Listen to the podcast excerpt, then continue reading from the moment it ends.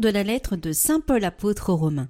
Frères, je sais que le bien n'habite pas en moi, c'est-à-dire dans l'être de chair que je suis. En effet, ce qui est à ma portée, c'est de vouloir le bien, mais pas de l'accomplir. Je ne fais pas le bien que je voudrais, mais je commets le mal que je ne voudrais pas. Si je fais le mal que je ne voudrais pas, alors ce n'est plus moi qui agis ainsi, mais c'est le péché, lui qui habite en moi. Moi qui voudrais faire le bien, je constate donc en moi cette loi. Ce qui est à ma portée, c'est le mal. Au plus profond de moi-même, je prends plaisir à la loi de Dieu.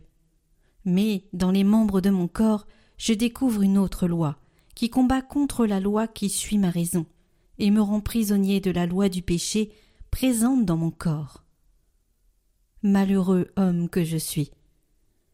Qui donc me délivrera de ce corps qui m'entraîne à la mort? Mes grâces soient rendues à Dieu par Jésus-Christ notre Seigneur.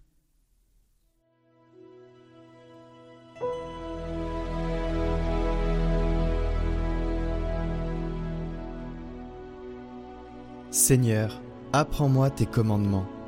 Apprends-moi à bien saisir, à bien juger. Je me fie à tes volontés. Toi, tu es bon tu fais du bien. Apprends-moi tes commandements. Que j'ai pour consolation ton amour, selon tes promesses à ton serviteur. Que vienne à moi ta tendresse, et je vivrai. Ta loi fait mon plaisir. Jamais je n'oublierai tes préceptes. Par eux, tu me fais vivre. Je suis à toi. Sauve-moi, car je cherche tes préceptes.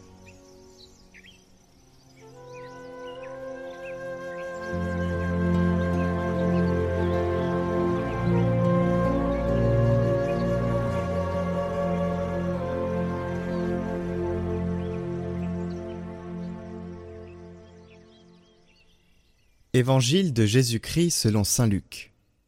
En ce temps-là, Jésus disait aux foules Quand vous voyez un nuage monter au couchant, vous dites aussitôt qu'il va pleuvoir, et c'est ce qui arrive. Et quand vous voyez souffler le vent du sud, vous dites qu'il fera une chaleur torride, et cela arrive. Hypocrite. Vous savez interpréter l'aspect de la terre et du ciel, mais ce moment-ci, pourquoi ne savez-vous pas l'interpréter? Et pourquoi aussi ne jugez-vous pas par vous-même ce qui est juste? Ainsi, quand tu vas avec ton adversaire devant le magistrat, pendant que tu es en chemin, mets tout en œuvre pour t'arranger avec lui, afin d'éviter qu'il ne te traîne devant le juge, que le juge ne te livre à l'huissier, et que l'huissier ne te jette en prison.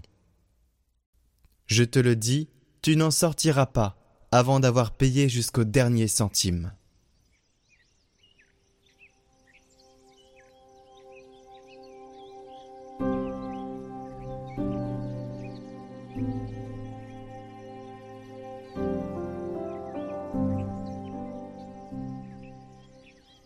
Commentaire issu du Concile Vatican II. Discerner les temps où nous sommes les joies et les espoirs, les tristesses et les angoisses des hommes de notre temps, des pauvres surtout et de tous ceux qui souffrent, sont aussi les joies et les espoirs, les tristesses et les angoisses des disciples du Christ. Et il n'est rien de vraiment humain qui ne trouve écho dans leur cœur. Leur communauté, en effet, s'édifie avec des hommes rassemblés dans le Christ, conduits par l'Esprit Saint dans leur marche vers le royaume du Père et porteur d'un message de salut qu'il faut proposer à tous les hommes. La communauté des chrétiens se reconnaît donc éternellement et intimement solidaire du genre humain et de son histoire. C'est pourquoi le deuxième concile du Vatican n'hésite pas à s'adresser maintenant non plus aux seuls fils de l'Église et à tous ceux qui se réclament du Christ, mais à tous les hommes.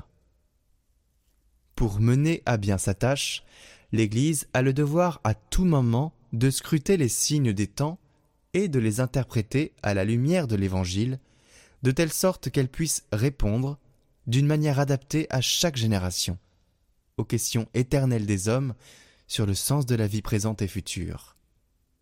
Il importe donc de connaître, de comprendre ce monde dans lequel nous vivons, ses attentes, ses aspirations, son caractère souvent dramatique.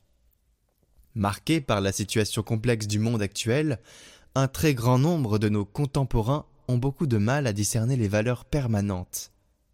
En même temps, ils ne savent pas comment les harmoniser avec les découvertes récentes.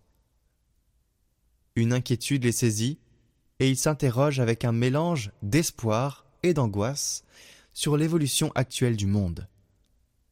Celle-ci jette à l'homme un défi. Mieux, elle l'oblige à répondre. L'Église, quant à elle, croit que le Christ mort et ressuscité pour tous offre à l'homme par son esprit lumière et force pour lui permettre de répondre à sa très haute vocation. Elle croit aussi que la clé, le centre et la fin de toute histoire humaine se trouve en son Seigneur et Maître.